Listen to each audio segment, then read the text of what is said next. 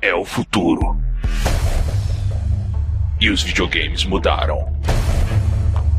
Aqueles que antes controlavam, agora são os controlados.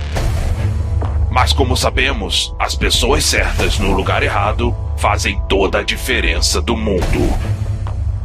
Serão eles capazes de nos salvar do monstro da jogabilidade?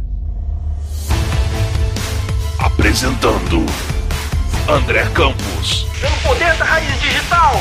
Ronaldo Gogoni, Pelos santos poderes sagrados da ciência. Marcelo Guaxinim, Pelo poder de todos os vacinos. Silvar Jeremia, Science Word, bitch. Slash Rick, Voltar no tempo nem sempre é a saída. por grande justiça. É hora do Dash.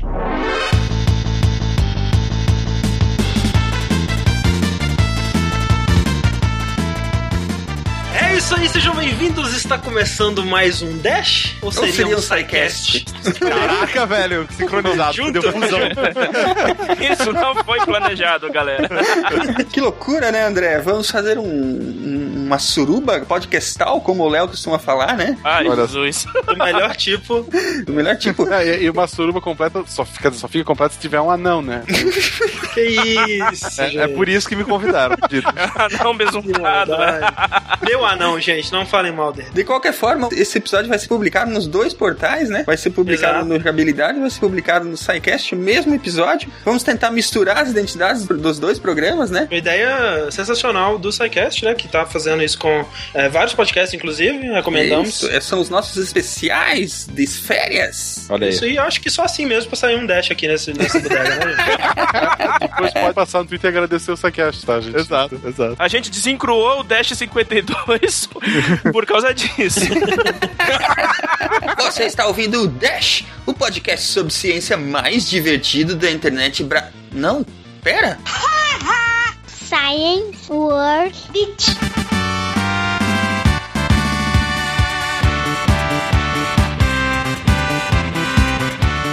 Então, assim, imaginamos que muitos de vocês não saibam quem somos nós e al- alguns de vocês não saibam quem são eles, né? O pessoal do SciCast. Então Que vamos confusão. falar um pouquinho do, do nosso projeto. O Jogabilidade, ele é um podcast que começou como um podcast de jogos, né? Com apenas um, uma edição, que é o Dash, E dois membros.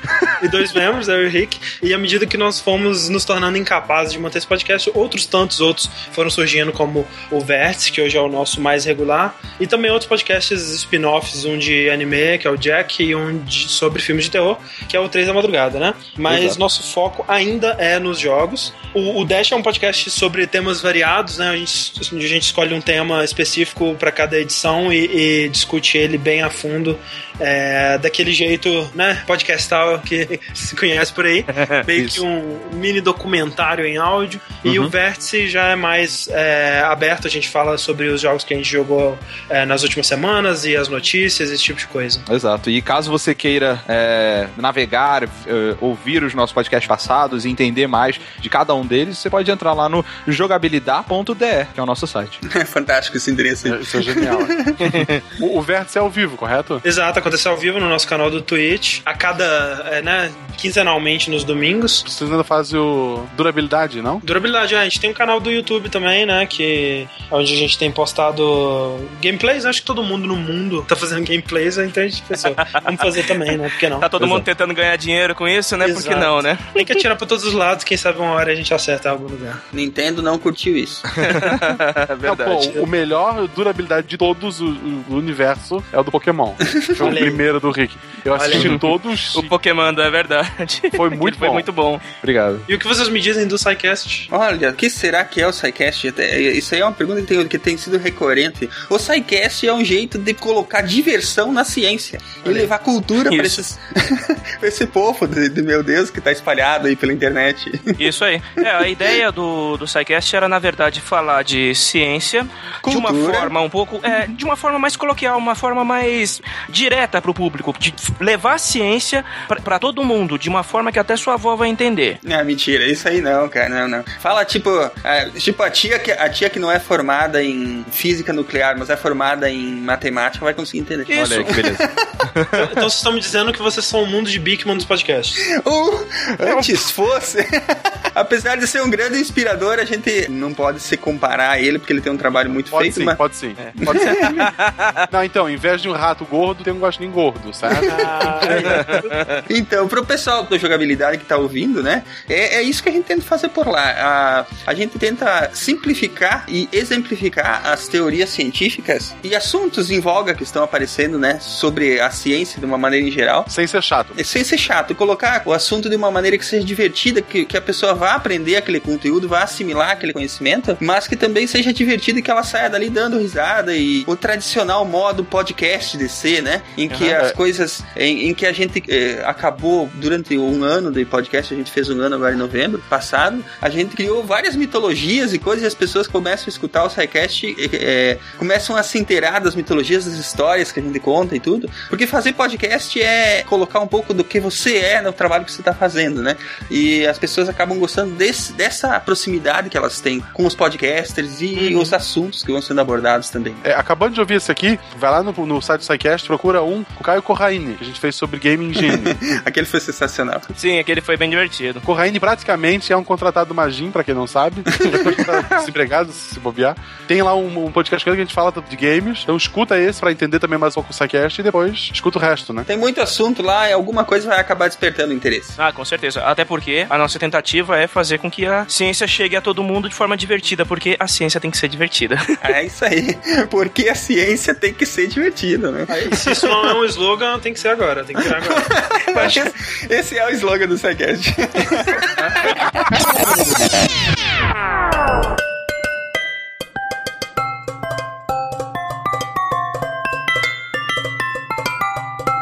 Pra que estamos aqui hoje, André? Vamos falar do que, cara? Com essa combinação excelente. Assim, né? Temos um podcast sobre games, temos um podcast sobre ciência. Quando os dois se juntam, É um podcast sobre ciência dos games. Aê. achei que era sobre games na ciência. Ah, droga. Olha, se inverter os termos, dá um bom podcast também. É verdade. Eu jogava muito Game Boy na aula de ciências, cara. Verdade. Vamos guardar essa pauta pro futuro. Vamos É guardar pro futuro. Verdade. A gente vai discutir aqui sobre aplicações né, da ciência de várias formas e, e métodos e estilos de abordagens científicas e as possíveis, as não possíveis, as, a ficção, o que, que não é ficção, né? O que, que tem de certo, o que tem de errado nos enredos, né? Que a pessoa acertou, que a pessoa viajou foda. Eu não, não manjo nada de ciência, então eu vou falar aqui o que, que alguns jogos fizeram, e aí vocês, por favor, falem se, se dá ou não, porque até hoje eu não vai sei. ser mais ou menos É. assim, a gente vai ficar assim, e aquele jogo lá? Aí vocês vão falar, ah, não, esse não pode, porque assim. Isso aí não dá, cara. Isso aí não dá. Mas jogo, jogo é que nem cinema, se, se alguém fez é porque é verdade. Exato. É claro, É- é, claro. é o que eu acho até hoje. entendeu? É a internet, né, cara? A nova internet. Exato, exato. Até porque eu joguei lá, né? Tá lá no joguinho, eu controlei o personagem fazendo isso, por que não? É. se a dinâmica do jogo permite, é porque, né? É real. Aqui em casa as portas eu abro com código no piano, por exemplo. Olha aí. Todas. É muito mais prático. É, mas é engraçado, né? Que ah, pelo que a gente tava discutindo antes e até tava né, escrito na pauta, pra assim dizer. ah, Excelente pauta, por sinal, parabéns. muito bom. Obrigado, obrigado. Inicialmente, né, cara, os jogos mais simples, eles não tinham muita pegada, né, de, de tentar dar contexto e de tentar introduzir, digamos assim, uma ciência mais elaborada é, dentro do jogo, né? Ele era aquilo e ponto, né? Não tinha muito porquê, não tinha contexto as coisas. O recurso técnico nem permitia muito, né? É, o hardware era muito limitado, né, O cara? contexto que tinha é o que vinha escrito na caixinha, né? Exato, Exato. é. Você, você tinha um background mínimo ali, o suficiente pra abstrair, soltava alguns pixels na mão do jogador e pronto, vai lá, campeão. Só isso. É, quando tinha um roteiro mínimo já era grande coisa, né? Era o que vinha realmente no manual. E era tudo na sua imaginação, né? E na imaginação pode tudo, né? Então não tem muito como dizer o que, que tá certo e o que é errado na sua imaginação, né, cara? Com certeza não. É, no começo, talvez os jogos de PC fossem um pouco mais trabalhados do que os de console. Por exemplo, para o Commodore 64 ou para outros da mesma época, como os ZX Spectrum e outros computadores pessoais, assim. É, mas é porque o público era diferente também, né? Sim, o público era diferente, era um pouco mais velho, era um pouco mais esclarecido porque o computador era uma ferramenta de trabalho e esses computadores eram ferramentas de estudo. Até pra você conseguir jogar um jogo num computador nessa época, você tinha que ter um conhecimento a mais, né? Ah, Enquanto sim. no console, no Atari 2600, coisas do tipo, era só você colocar o cartucho e ligar na sua TV, né? No Commodore, você tinha que executar comandos, né? E, e saber o que você tava fazendo ali pra conseguir fazer funcionar. Então, era um Sim. público mais Quem passou por elevado. essa época não precisa nem ir tão longe lá atrás dos computadores gigantescos gigantescos mesmo, mas quem usou o próprio PC nas, nos primórdios pra jogar sabe que aquilo era, era coisa pra experts, porque tinha que configurar placa de som e. Ah, não sabe. É, e um monte de coisa desse tipo, né? Pra poder fazer a coisa rodar. E nem isso, às vezes quando você pegava o computador pronto, cara, nessa época todo mundo tinha que ser micreiro. A gente tá falando de uma época que não tinha nem o DOS, era o Basic. Você tinha que basicamente escrever os programas que você queria usar, entendeu? Aí tínhamos, por exemplo, os adventures de texto, que eram bem populares Sim. nessa época. Era, era a coisa mais simples, né? Que, que você podia ter desse tipo de. um dos jogos dessa época, né? Porque você não tinha a parte gráfica. Ele era literalmente só o texto, até pelas limitações do hardware mesmo. Mas isso aí nós estamos falando do quê? De antes de 1980 ainda? É antes do Crash, um pouquinho antes do Crash, antes de 83. O Atari 2600 é que ano? 77? Por aí, 78. É. 77 e 78, é. Que ele teve aí uns 5 anos, né, de reinado, por assim dizer, né? Em que foi muito popular o Atari. É, tinha jogo de tudo naquela coisa, né? Daí que vem as lendas de jogos programados em uma noite. Lenda não, cara. Estamos falando do melhor jogo de videogame de todos os tempos. É o extraterrestre. Mas ele não foi em uma noite, ele teve. Uma semana. Não, ele teve seis. Programado em, em, em assembly. Não, ele teve parece que seis semanas pra programar quando esses jogos consumiam três, quatro meses. O David Crane, por exemplo, que programou o River Raid, ele levava dois, três meses pra programar. Esse tinha um prazo, por causa do filme, de seis semanas e a Atari falou: beleza, a gente faz. em seis semanas. E saiu aquilo. Não, o certeza. O cara descansou durante cinco semanas. No último dia, antes de entregar, ele, puta, eu tenho que fazer essa coisa. Ah, cara, né, como estavam dizendo aí, o jogo tinha que ser feito em assembly, né, cara? Eles, eles não tinham uma linguagem de programação, eles não tinham engine nem nada do tipo. Como vocês comentaram naquele podcast, né, inclusive. Era uma mão de obra absurda. E o fato de que ET, ele roda, simplesmente ele abre e você consegue movimentar aquele boneco que eles dizem que é o ET, já é muita coisa, né? Mas... Tem que ter imaginação pra pensar naquilo como ET, né, cara? É, cara, é foda, mano. Muito ruim Mas que eles. muita gente atribui, obviamente não foi o único culpado, né? Porque quando a, a Atari abriu as portas, assim, pra meio que. Ah, se você tem uma empresa capaz de produzir jogos pra Atari, a gente deixa você vender o seu jogo pro nosso sistema. Ah, bem, na verdade, não existia controle de qualidade nenhum. Nenhum, Não, nenhum. zero, né? zero. Você tinha jogos adultos, jogos pornô. Cluster Revenge. Mais uma categoria que tinha que ter muita imaginação. né? É, pois é. Então, era tipo, se você pode fazer, você tá fazendo e tá vendendo, tentando ganhar dinheiro nesse espaço. E isso inundou o mercado com muita coisa de má qualidade e o pessoal foi meio que perdendo o interesse, né? Porque é, era difícil encontrar alguma coisa ali. E eu acho que o ET ele foi um jogo que teve muita visibilidade e foi meio que o culpado pelo crash que teve, né? É, mas esse, graças a Deus, enterraram. É, só que enterraram, mas não exorcizaram, né? Porque andaram encontrando o jogo aí, não, não foi, não. É, exato. Cara, Eles não viram o sobrenatural, tem que salgar e queimar antes de enterrar. Exato. A brincadeira de ignorar videogame como peça de trabalho séria aí foi até quando? Porque esse Crash foi o quê? Em 83, né? 82, 83? Isso. Foi 83. pouco tempo, foi pouco tempo que ficou. Os computadores eles continuaram, né, do jeito que eles estavam, meio que paralelo ali, eles não foram muito afetados por isso. Mas os consoles eles foram voltar pouco tempo depois. No, no Ocidente eles voltaram em 86, né? Com o Nintendinho, né? O Nintendo Entertainment System. Foram bem uns três anos só. É, pois aí. é. E a Nintendo correu muito atrás, cara. A gente tem é, histórias aí do pessoal que trouxe a Nintendo para os Estados Unidos, né? O pessoal da Nintendo of America. Aliás, eu já vou recomendar. É um livro que tá fora de catálogo, me deu muito trabalho pra conseguir. É um livro do David Sheff, chama Os Mestres do Jogo. Excelente. Pra quem não leu ainda, é difícil de encontrar, Ah, não, mas é, é fácil achar a versão em e-book dele. mas em português? Em português, Ah, legal. Eu- inclusive, quando o Hiroshi Yamauchi morreu, né? Que foi o presidente da Nintendo por quase 50 anos aí, a gente fez um dash sobre ele e a gente contou várias histórias desse livro. É tipo um livro realmente fascinante. Sim, muito bom, muito bom livro. Tem o volume 2 também que eu não li. Não sei se vocês chegaram a ler. Porque esse aqui vai até mais ou menos o lançamento do Super Nintendo, né? Esse livro, Os Mestres do Jogo. E, se não me engano, tem o volume 2 que conta do Super Nintendo pra frente. Ah, tá. Não li esse. Também não li, mas tem. Fica a recomendação, né? Muito bom o livro. Ele não é escrito, tipo, só contando a história de uma maneira seca, assim. Ele é quase como se fosse um romance, né? E você pode acompanhar o que foi acontecendo na vida dessas pessoas que mesmo tu falou trouxeram a Nintendo pra América, né? Isso. E, e vai contando a vida, até a vida pessoal deles, que era a filha do Yamauchi, né? E o marido dela, que agora não lembro o nome. Pois é, é, eu também não lembro o nome, mas eles passaram um perrengue muito grande, né? Tentando convencer as lojas dos Estados Unidos a vender venderem, né? Depois do mal que eles tinham passado com a Atari, produto Verdade. encalhado e tudo mais, eles não queriam mais, né? Mas eles conseguiram e o resto, literalmente, é história, né? Aliás, você falou do Yamauchi, né? O grande e único, provavelmente, responsável por ter feito da Nintendo o que ela foi, né? Sem Eu não dúvida, sei se eu posso dúvida. dizer o que ela é, porque ultimamente, coitado, mas o que ela foi até alguns anos atrás era a maior empresa de videogames do mundo e uma das maiores de entretenimento, né? O controle de qualidade dele era rigorosíssimo, né? E hoje em dia, infelizmente, não é mais o caso. Você vê é, os jogos que entram no eShop do Wii U, por exemplo, é uma tristeza, assim. Se o complica. estivesse vivo, ele tava socando todo mundo na cara. É verdade. Cara, eu ainda acho, assim, o Yamauchi foi importantíssimo pra construção do controle de qualidade da Nintendo e tudo mais, mas a gente não pode esquecer do Gunpei Yokoi também, viu? Que o cara, que aquele cara, o que ele fez pela Nintendo na área de desenvolvimento de hardware e software, puta merda, velho. E o Miyamoto, né, cara? Tem muitos nomes importantíssimos dentro da Nintendo. Mas a gente tava falando do enredo dos jogos, né? Aí a gente, no caso, já entrou em uma tecnologia, já começamos a ter tecnologias aí que permitiam enredo nos jogos, de fato, né? Sem dúvida. E os jogadores começaram a ser mais exigentes, né, cara? Porque quando você re- recebe jogos de melhor qualidade, você fala, opa, quer dizer que eu não precisava jogar aquelas tranqueiras? Dá pra fazer jogo bom? Então me dá melhor, Não me dá dava só melhor. Pong, né, cara? É, você- o jogador começa a ser mais exigente também. É porque tem também um fenômeno engraçado na indústria dos videogames. Muitas das outras mídias, o público se renova. O videogame não. Vai entrando mais gente, vai chegando gente mais nova, mas aquele público hum, novo, original, ele vai crescendo junto. Então, ele vai envelhecendo, ele vai ficando mais exigente. Ele só para quando morre. É, mas é.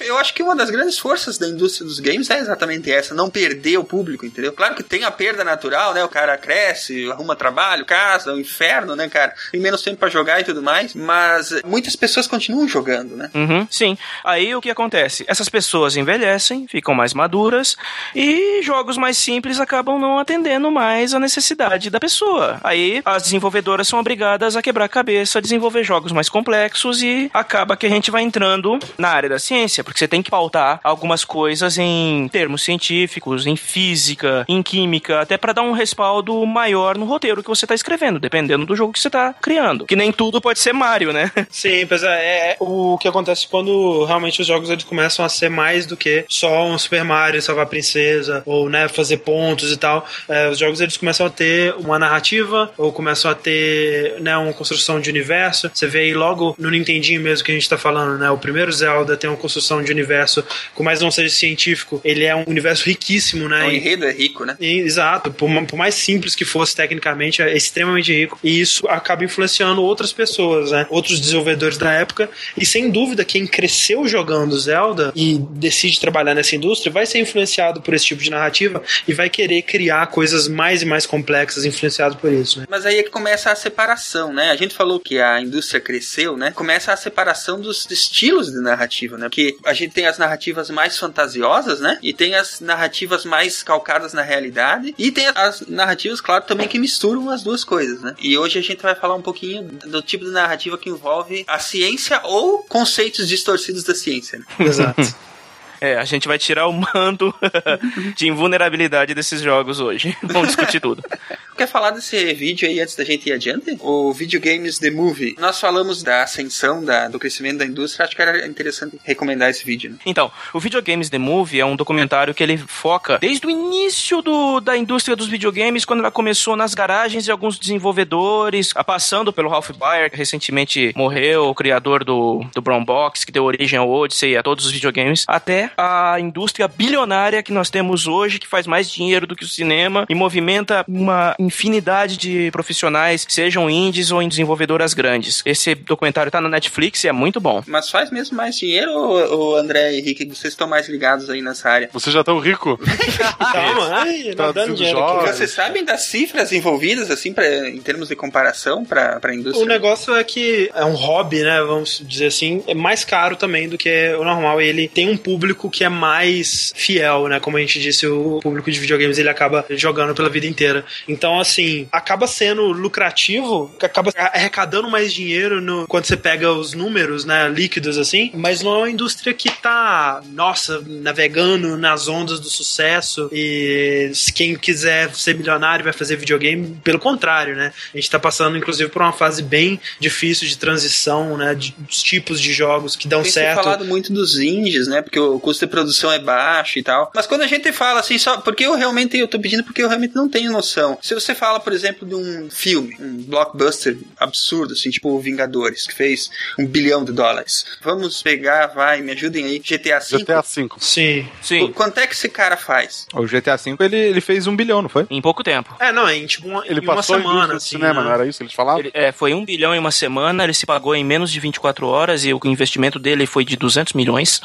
É, foi uma coisa assim, É ou seja, os jogos eles costumam ser é, mais baratos de se produzir, mesmo os AAA, né? Você vê um dos jogos mais caros aí da história foi o Destiny, isso incluindo custos de marketing, ele custou 500 milhões. Eu imagino que um Avengers da vida com o marketing incluso deve passar disso, não sei. E ele se pagou também, né? Então, para um jogo que um ingresso de cinema custa hoje em dia 20 reais, um jogo aqui no Brasil é, custa 100 reais, para você ver que um, um jogo desse, quando ele vende os 6 milhões, 6, 8, 10 milhões que ele vendeu, ele arrecadou muito dinheiro, né, cara?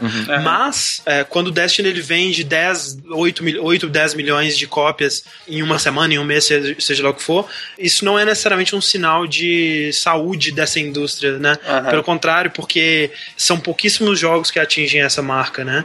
É, Você tem um, dois jogos por ano no, no máximo que, que atingem uma marca assim, enquanto a, a indústria do cinema talvez ela não atinja tanto dinheiro em um jogo só, mas ela é mais dividido, né? O lucro dela é mais espalhado, mais saudável, assim. Mas é no nível assim, porque cinema também tem isso, né? Quando um Tem. estúdio investe grana pra caralho num, num filme e o filme vai mal, quebra o estúdio. Sem dúvida, é, acontece direto. Mas eu Tem acho que é mais também. comum no videogame. Ah, Por exemplo, é, o filme, sim. depois eu enfio ele pro mundo inteiro, assistir, vendo, sei lá, DVD. É, tem outras formas, né? De... O jogo não, ou tu vendeu ou não. Apesar de que hoje tu tem caderno do Assassin's Creed, livro. É, e- tem, tem as, as ofertas do Steam aí, né? As promoções e tal, mas ainda assim, né? E, e o cenário dos jogos independentes também não é a salvação também, porque tem gente aí, né? Que larga tudo na vida pra desenvolver um jogo independente e, e se e se ferra bonito. Tem umas histórias meio, meio, meio, meio fodas, né? Sim, sim. É. Teve aquele cara que fez um joguinho bem macabro, assim, que era, que era tipo os pesadelos dele. Que... Sim, sim, Neverend Night, coitado. É, esse, esse, esse joguinho aí mesmo. Eu achei a história do cara bem interessante. É, bem triste. Então,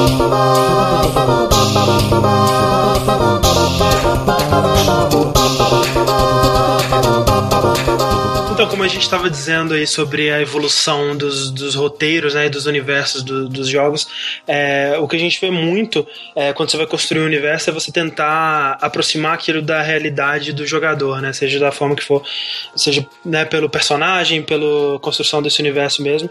E o que muitos jogos fazem trazer é, conceitos científicos, coisas que são é, calcadas no mundo real para aquele universo, por mais que talvez aquele universo é, seja fantasioso ou né, futurístico, seja lá o que for. Ele tenta trazer alguma coisa que vem do mundo real para trazer um, pouco de realidade, né? Eu acho que a graça da coisa é exatamente pegar o conceito científico ou, ou coisas do cotidiano que funcionam na vida cotidiana da pessoa, na vida que a pessoa vive, né? Aham. E, e distorcer aquele conceito, e torcer Exato. aquele conceito até ele ele ficar de uma forma que possa ser extraído um roteiro interessante. Ah, porque você já pensou? A pessoa está na cozinha e ele pega o seu é, sua faca e corta o presunto. Mas é uma um faca de sanduíche. luz. Mas é uma Yeah. é, entendeu? É, aí.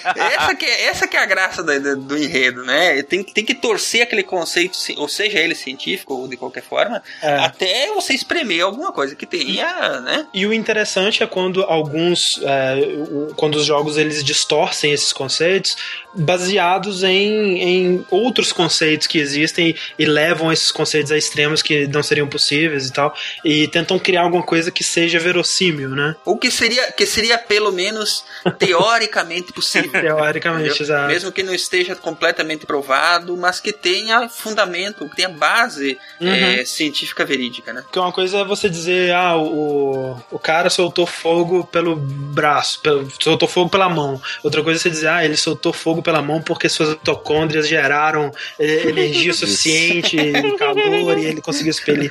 Aí que é interessante, né? Exato. Isso. Então, e nesse, indo por esse caminho, né, a gente tem alguns dos temas que são mais abordados no mundo dos videogames, né, que são abordados exatamente para explorar esse- essa distorção do tema, né, e gerar um bom enredo, ou tentar ao menos gerar um bom enredo. E um dos mais utilizados que a gente vê, tanto em filmes quanto em jogos, é a de viagem no tempo, né. E um dos mais difíceis de se tratar também, né? Porque ele eh, basicamente ele permite qualquer coisa, né? Que você É, faça é. com enredo, qualquer coisa. Da- e, e tem alguns nós que podem ser amarrados aí que deixam a história interessante. Ou pode ter outros que são só nós, que, que não Exato. levam nada, né? E eu, Uhum. eu acho que, assim, ao menos é a minha opinião, né? Podcast também é da opinião.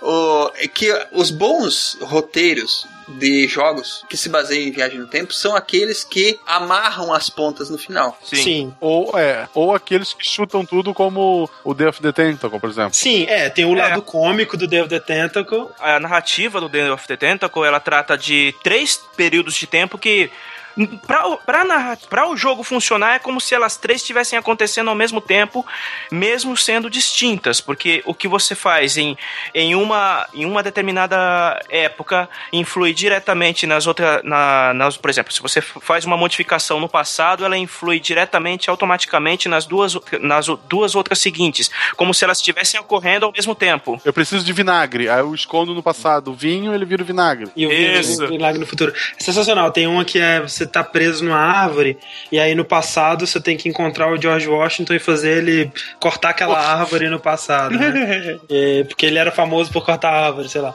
E Exato. aí isso afeta o, o presente, né? O futuro, no caso. O- a coisa é que no, no mundo científico, por assim dizer, né? o- Uhum. a, a viagem no tempo, ela só existe, na realidade, em uma direção, pro futuro. A Frente. gente está o tempo todo vi- vivendo, uma, uma- fazendo uma viagem no tempo. Só que a Uhum. gente só anda numa direção, Uhum. né? Caraca, né? Tipo, que, que, que resposta, tipo, imagina, seu filho vem com cheio de brilho nos olhos. Pai, é possível viajar no tempo? Você vira e fala, você está viajando Você agora. está ah, nesse momento.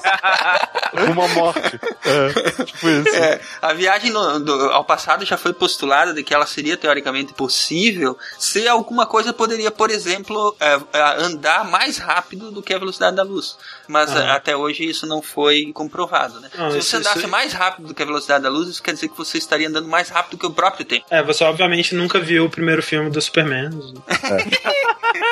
Tem uma teoria também que diz que todo o tempo é como se ele tivesse disposto numa fita e ele teria já ocorrido ou ele ocorre em vários pontos ao mesmo tempo, só que ele varia de acordo com o ponto diferencial que é o observador. Se fosse seguir esse essa teoria, teria como a gente acessar eventos que ocorreram no passado. O único problema é que a gente não tem acesso ao tempo nessa forma por como uma dimensão que a gente pode manipular. É, o tempo não é uma dimensão física, né? Então você não Uhum. pode ir lá e mexer É, na, na- naquela. E esse que é o lance. O, o Day of the Tentacle, ele trata o tempo como se fossem é, três cômodos, né? Você tá. Um É cômodo é o passado, outro é o presente, outro é o futuro. E você tá in- interagindo entre eles. Você não pode. cê- é, inclusive, você, você passa objetos pela máquina do tempo e o outro cara vai lá e pega, né? Como se fosse uma portinha, assim, de um tempo pro outro.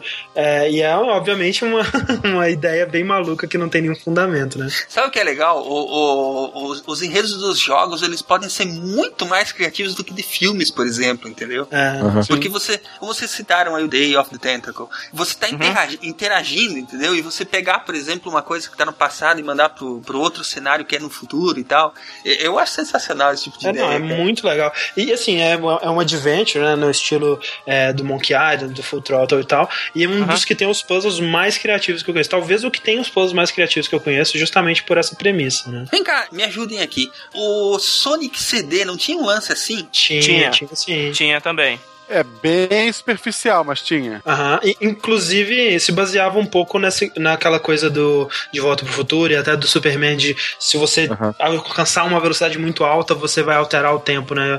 Pra você brincar com o tempo no Sonic CD, você tinha que passar muito rápido por um certo ponto da Ah, fase. eu ado- adorava aquele jogo, cara. Adorava. A trilha sonora desse jogo é espetacular. Sensacional. Inclusive a trilha sonora era tão boa porque exatamente porque ela era feita no CD, né? É, Sim. Aí ela tinha Tinha o animezinho, pô, era muito bom esse jogo. eu Joguei pra caramba. Pra época Mas era assim, muito bom. dentro dessa teoria de tipo, sei lá, você tem uma linha do tempo e você vai Uhum. pra frente e pra trás nela, meio que separando a- as, sei lá, você sai da linha do tempo e depois você entra nela de novo, né? Você, Sim. tipo, no Day of the Tentacle, você não, não, não tem momento onde você tá você do passado e você do futuro no mesmo lugar, né? Mas qual que era o mecanismo que era usado no Day of the Tentacle pra ele fazer a viagem no tempo? Era um banheiro, banheiros químicos. Exatamente. Os caras chutaram o pau da barraca mesmo, né? É, não, aí você dava descarga no objeto que você queria passar pro outro tempo e ele ficava lá no, no vaso. Aí É, cara, ele tinha ia pro- Schaefer, né, cara? Porque também tem aquela coisa, por exemplo, Prince of Persia, Sands of Time, a viagem no tempo era magia, né? Mágica, é mágica. É, mágico. E- Era, a explicação ali era É, mágica. mas ela é um pouco diferente da Day of the Tentacle, porque como eu falei, por exemplo, Day of the Tentacle, você sai da linha temporal e você entra em outro momento. O do Prince of Persia é como se você estivesse retendo a sua consciência, você rebobina junto com o tempo. Então você volta no tempo, mas você não encontra você no mesmo lugar, você volta junto, né? É, é um rewind mesmo, né? Você tá se mexendo meio que fisicamente também, né? Pela linha tempo. É, é que nem o Braid. O Braid também é assim. É, você tá indo pra frente e pra trás, mas você tá ainda na mesma linha do tempo. Você faz correções imediatas na linha do tempo. Tirando o final, né? Que o final é recurso de roteiro, mas na jogabilidade você faz modificações pontuais ou pra resolver puzzles ou evitar morrer. Exato. E é bom o pessoal ficar ligado porque tudo indica que vai sair uma versão remasterizada, né? Do Day of the Tentacle. Pra PC e pra videogames da Sony. Sim, foi anunciado. Já anunciaram, E é. tem algum jogo que vocês lembrem que a viagem no tempo é proporcionada por mecanismos mais assim ligados à ciência, por exemplo, uma máquina ou Chrono Trigger era assim. Aham. Qual que era o esquema do, do Chrono Trigger? É uma máquina voadora chamada Epoch, né? Assim, né? É aquela coisa que tem a tecnologia, mas é uma tecnologia mágica, né? No começo, a Luca, que é uma dos personagens, ela tá. Ela é uma grande inventora lá, ela tá fazendo uma máquina tipo o da mosca, né? Que é pra transportar coisas no espaço. e aí acontece algo tipo da mosca, né? Que um objeto é pego ali no meio, no caso é um pendante. Medalhão. É. que você vai descobrir depois que tem propriedades mágicas. E aí a presença desse pendante faz com que se abra um portal do tempo e todo mundo vai pro passado e tal. E depois eles aprendem a controlar isso adquirindo uma máquina de outra época, que é a Epoch, que é uma nave que viaja, né, por várias O épocas. enredo de Chrono Trigger é sensacional, né, cara? E o que, que vai falar com o time que você reuniu pra fazer esse jogo? Sim. É, sensacional. Só batendo palmas. E... Isso. Mas tem- ele, em questão de viagem no tempo, é bem confuso, né? Ele Ah, pisa sim. muito naqueles paradoxos e contradições, coisas que não seriam possíveis e tal, né? É, no comecinho ele até brinca com aquele negócio do paradoxo do avô, que os eventos fazem com que a Marley deixe de existir, depois você tem que voltar pra corrigir pra ela voltar a existir. É, mas é aquela coisa, né? Tipo, ela deixa de existir, mas você só sabe que você tem que voltar pra ajudar ela porque você lembra dela. Então, se ela deixou de existir, É, você não é um deveria absurdo. lembrar dela mais, né? Então tem esse- todos esses problemas. Pra quem não conhece, o paradoxo do avô é aquele clássico: se tu volta no tempo e mata teu avô, tu não nasceu. Se tu não nasceu, tu não pode voltar no tempo. Se tu não voltou no tempo, teu avô não morreu. Se ele não Exato. morreu, tu voltou no tempo. É. Fica esse ciclo infinito. Então, por favor, sério, se alguém inventar a máquina do tempo, deixa teu avô em paz. É, não precisa matar seu avô, né, cara? Que paz. Exato, exato. então. Mas sabe o que é engraçado? É, esse paradoxo do avô, ele funciona, né? Se a gente pensar numa linha temporal única, né? Tipo, do Chrono Trigger, do the Tentacle, etc. Um jogo que, assim, não tem nada de científico nisso, tá? Mas que tem viagem no tempo e que não é numa linha temporal única, é o Final Fantasy 1, cara. O Final Fantasy 1, você volta no tempo, você se torna o herói da lenda que fez você Seu herói. acreditar na poss... É, exato. Então, assim, Você é o seu próprio inspirador. é tipo isso. E aí você volta no tempo, e pra funcionar daquele jeito tem que ser uma linha paralela, sabe? No momento que você volta no tempo, aquele tempo onde você saiu, ele continua existindo normalmente. As pessoas estão lá, você não existe mais, é como se você tivesse sumido dali e você aparece numa outra linha temporal. A lá a explicação do Dr. Brown De Volta para o Futuro. Né? É a mesma coisa que usaram tanto no De Volta para o Futuro quanto usaram no Chrono Trigger, que é a teoria da interpretação dos muitos mundos. Cada ação, Uhum. cada acontecimento, cada coisinha que você faz, ele cria universos paralelos infinitos. E que existiriam universos infinitos para cada microação que você faria diferente em cada um deles. né? Tem alguns episódios da Jornada nas Estrelas da Nova Geração que trabalham com isso, porque, por exemplo, só do ato de você levantar da cama do lado direito ou do lado esquerdo, você criou dois universos diferentes. Tudo que acontece vai acontecer em um universo específico, né? Que a gente acaba indo é, de viagem no tempo pra dimensões paralelas, né? Porque é exatamente essa que é a premissa do BioShock Infinite, né? Todas as ações que você toma, todas as decisões que você toma vão criar um universo diferente onde essas ações estão acontecendo, né? Os Lutece, né? Que são é, dois cientistas que você encontra ao longo do jogo, eles têm a- aquela frase famosa que é o morre, morreu, vai morrer, né? Que quer dizer que está tudo acontecendo o tempo todo, né? Todas as possibilidades vão acontecer, já aconteceram e estão acontecendo. E é essa pegada do multiverso. Lembrando, né? quer dizer, um baita um spoiler, mas você não jogou também, paciência. É. Afinal, você não tá escutando só o jogabilidade, você tá escutando o SciCast também. E lá no SciCast, meu amigo, spoiler! Aqui a gente tem tradição de spoiler, até porque o Silmar não se controla. Mas é assim, os próprios Ludesse, eles são duas versões de dimensões paralelas da mesma pessoa. Eles não são irmãos. Exato, ele só tem um cromossomo diferente em um universo e no outro, né? Exato. No universo, o Ludesse nasceu homem, no outro nasceu mulher. Ronaldo, aproveite disso. O que, que é que a ciência fala sobre as dimensões paralelas ou o multiverso? É, no- bom, no caso. Aqui é que as coisas começam a ficar nebulosas. É um tema recorrente, digamos assim, é uma pesquisa um tanto recente, só que algumas observações do telescópio Kepler do universo observável já encontraram evidências de que, de fato, pelo menos no início da existência do nosso universo, ao menos quatro outros esbarraram com o nosso. Então, é uma teoria nova, mas os cientistas já estão trabalhando realmente com a existência de múltiplos universos, que o nosso universo não é único, não. Porque a gente tem o limite do universo observável é como se fosse uma fronteira, a gente não consegue ver além. Então, se tem alguma coisa fora dele, é possível que tenha outros universos também. Mas é outro universo, não outra dimensão. Não, é um outro universo. Só pra complementar isso aí, é que eu não vou poder, né, contribuir muito com essa parte, mas eu tava vendo um vídeo do Neil deGrasse Tyson, não sei se ele é bem falado dentro, é assim, né, então tá. Imagina. Mas é, ele tava falando que, tipo assim, né, primeiro a gente acreditava que era só um planeta, né, nossa, nós somos especiais e tal. Aí depois nós acreditávamos que é só uma estrela, né, e depois viu que não é porra nenhuma. E é que era só uma galáxia, depois viu que não era porra nenhuma. Então por que que a gente vai acreditar que é só um universo também, né? Exato. É, Apesar de, como o Ronaldo falou, a gente não ter ferramental tecnológico, matemático, no caso, para determinar se existem mesmo outros universos e qual a relação do nosso universo com esses outros universos. Na verdade, sabe qual é a limitação, Silmar? A Ah. limitação é o próprio tempo, cara. A gente não tem tempo hábil pra ver além, porque o limite é o tempo.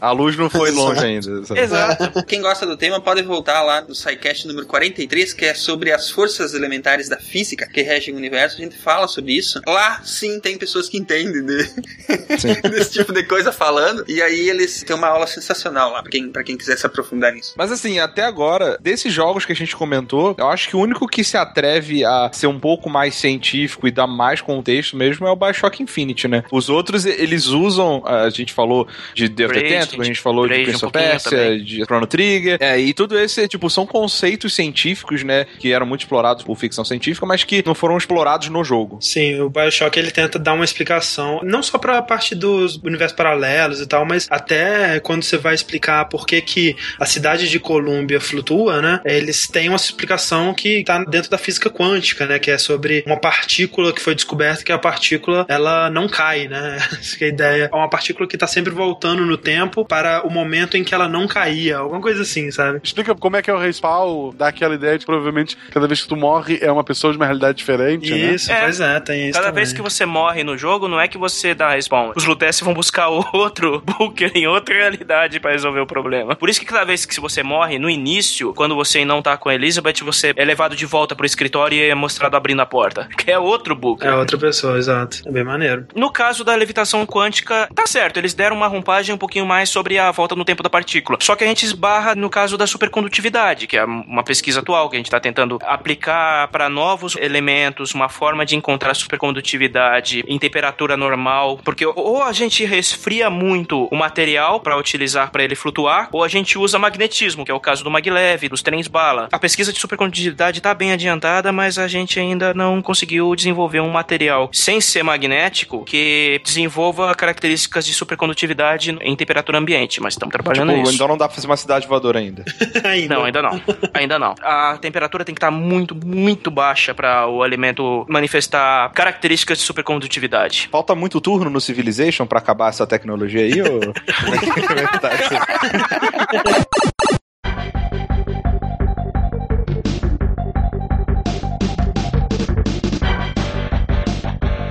Mas é legal que o Bioshock Sense Infinity, ele, além da parte física, né, que a gente tá falando, de, fazer a cidade voar, ah, de mudar de dimensão e tal, tem a parte meio biológica, né, cara, desde o primeiro, que está alterando o seu gene, seu próprio É, corpo. verdade. Pra você fazer coisas bizarras, cara, de ler mentes, é, o- controlar fogo, gelo, né, cara? Umas paradas bem tensas ali. E até assim, é, é muito interessante que você vê que foi colocada uma pesquisa muito grande dentro de- dessa tecnologia que eles usam. O Bioshock original, que é os plasmídeos, né? Que até o nome das pessoas que usam esses plasmídeos, os viciados, né? São os splicers, né? Que vem de é, splicing de DNA, né? Ou seja, você tá reescrevendo seu DNA com aquelas outras informações que vão é, te permitir usar habilidades diversas e bizarras, praticamente superpoderes, né? É, exatamente. Que eu acho que todo mundo quis ter um ou tem algum poder que não sabe, né? Sempre. Os meus favoritos são os superpoderes que são inúteis. Por exemplo, ficar invisível quando ninguém está olhando. Esse é, é um superpoder excelente Excelente. que eu tenho. É. Ah, muito bom, cara. É isso aí. Só que, tipo assim, é, uma coisa é a pessoa desenvolver superpoderes é, tipo o X-Men via mutação genética, ou a pessoa ganhou poder por algum meio, algum acidente, radiação, caiu um relâmpago no laboratório dele, esse tipo de coisa. Ou a gente pode também tratar como superpoderes habilidades extraordinárias, ou pro campo da mediunidade, ou pro campo, digamos assim, quando a gente fala sobre manipulação de energia. Falando de poderes mentais, que muita gente diz que tem por aí, telepatias, telecinese, a gente já viu em alguns games também. Os ouvintes do SciCast já devem estar com sangue quente, porque agora nós vamos falar sobre pseudociências, não sobre ciências. É, então, a gente entra na área do James Rand, né? O caçador de paranormais, que até hoje ninguém conseguiu convencer ele a pagar o um milhão que ele oferece por algum médium real, né? Porque ele desmascara todo mundo. Mas é assim, por exemplo, telepatia. A gente já viu isso em vários games, vários personagens, ou games que tratam única e exclusivamente disso. O Psychonauts, por exemplo, tinha o, o personagem principal, não só ele, como tinha diversas outras pessoas que demonstravam ou poderes mentais ou alguma psicopatia mental. É, no caso, é até interessante a premissa, né, do Psychonauts, que é um acampamento para crianças com poderes mentais, né, com algum tipo de poder mental para elas poderem se habituar a usar aquilo, aprender a utilizar, né. É, o, o Haas, ele tem telecinese, tem tudo, né, telepatia, tem todos os, É, o, pacote, de o poderes. pacote básico de poderes mentais. É. É, ele é um Xavier, basicamente. Sim. Mas também pra ele não, não tem explicação científica, né? Ali é, é a explicação do mundo lá que no mundo que o Tim Schafer maluco lá criou é uma coisa que existe, né? Seria uma coisa meio X-Men, né, uma mutação que aconteceu que deu esse poder a ele. Exato. Um cara que tem é, poderes mentais e que eu não lembro, talvez o André possa me lembrar aqui, é, e talvez tenha alguma base científica, é o Psychomantis do Metal Gear, cara. Olha, pode crer, pode crer, é verdade. E esse tinha poderes de verdade. Ele leu os jogos que eu tinha no meu memory card. Ah, Deus mesmo também. Um milhão de dólares. É, pois é, e é aquela coisa, né, do Metal Gear de misturar. O Metal Gear é um jogo que mistura muito bem ciência com o fantástico, né? Nessa parte ele dá superpoderes pra todos os seus personagens, assim, né, baseado naquela ciência mágica, né? Que quando é, você diz, ah, nesse jogo o cara lê a mente porque ele é mágico, né? Ele tem magia. No Metal Gear é porque ele tem nanomachines, né? Nanomáquinas implantadas no seu corpo que, que dão poderes pra ele. E no caso do Psychomantis é bem isso. Nanomáquinas que se transformam numa antena, né, cara? É, pois é. é bem por aí. Mas tem essa também, que o Metal Gear ele tenta explicar pela ciência, mas é a ciência da convência, né, Exato. cara? É, tudo- É isso porque nanomachines. É, tudo que você quiser explicar, o porquê que esse cara é um vampiro? Ah, porque nanomachines, né? Ele tem nanomachines que fazem ele não envelhecer É, ou melhor, Kojima. e querer beber sangue. É isso que as nanomachines É. fazem e pronto, acabou. É, Porque nanomachines se eu é vou um criar uma tecnologia especial ela vai fazer você querer beber sangue. Óbvio. Naturalmente. Na verdade, o processo foi o seguinte: eles estavam criando a tecnologia, falou, pô, o cara ele vai ficar mega ágil, né? Ele vai ficar imortal, vai ter dentes grandes, né? Putz, vamos fazer ele beber sangue também, só pra É. ficar o combo aqui, né? no pacote, né? Pacote completo, bota, né, bota cara? aí, bota aí. Mas não precisa, senhor. O cara tinha Não, não, lido bota, bota, bota. recentemente o Drácula do Bram Stoker e ele falou: Ah, legal, vampiro. Isso aí. Agora, telepatia eu já acho, assim, difícil, mas o telecinesia, né, que é mexer objetos com o poder da mente, assim, existe alguma forma que seja nanomachines, né, pra a gente, sei lá, mexer com o magnetismo de tal forma que seja possível mexer em objetos? Interagir com distância, assim? campos magnéticos sem nenhum dispositivo, alguma coisa assim. Tipo Dead Space. Cara, tem- ó, existem alguns casos documentados, tanto de telepatia quanto de telecinésia. Não são comprovados. É, O próprio Uri Geller ficou famoso há décadas É. atrás por entortar garfos, entendeu? Aham. É, Que é uma habilidade muito boa. Muito cara. Vou lá no Parabéns. Instituto Xavier assim, olha, eu entorto garfo. É, Parabéns. Tá contratado. Ele também boiava na piscina, né? Ele ficava boiando. né? Ele não afundava, ele ficava assim, retinho e ficava boiando. A telecinésia dele só funcionava com talheres, ele entortava garfos. Fora ele, tem alguns outros casos Senhor de... Adamantium, ele podia parar o Wolverine. Podia, né? Já pensou em fazer as garras dele virarem um saca-rolha, sabe? Mas assim, é, tem esse telepatia, né, do caso do Yuri Geller, que era uma coisa, era um dom, né, que ele tinha e tal. Mas existe a possibilidade de ser como o Guaxinim disse, em Dead Space, onde você tem um implante, um dispositivo cibernético em você, que você consegue interagir com objetos, alguma coisa assim? Teria alguma possibilidade? Essa aí é uma boa linha de desenvolvimento de enredo, aliás, né? Porque a gente tem na história humana a dependência cada vez maior de tecnologia, né? A gente hoje depende muito de tecnologia para ter a vida que a gente tem, o, a- o modo de vida que a gente tem hoje. E, assim, alguns antropólogos acreditam que em um determinado momento da história humana, no futuro, a gente vai se integrar com as máquinas. Deus Ex, né? É Né? outro jogo aí. Ah, É, Deus exatamente. sim. o Google Glass, velho. O Google Glass tá aí. Isso, mas não só nesse sentido de você usar um óculos para ter a tua realidade aumentada ou enfim nesse sentido, mas que hajam, por exemplo, implantes mesmo, né? Marca passo o nome disso.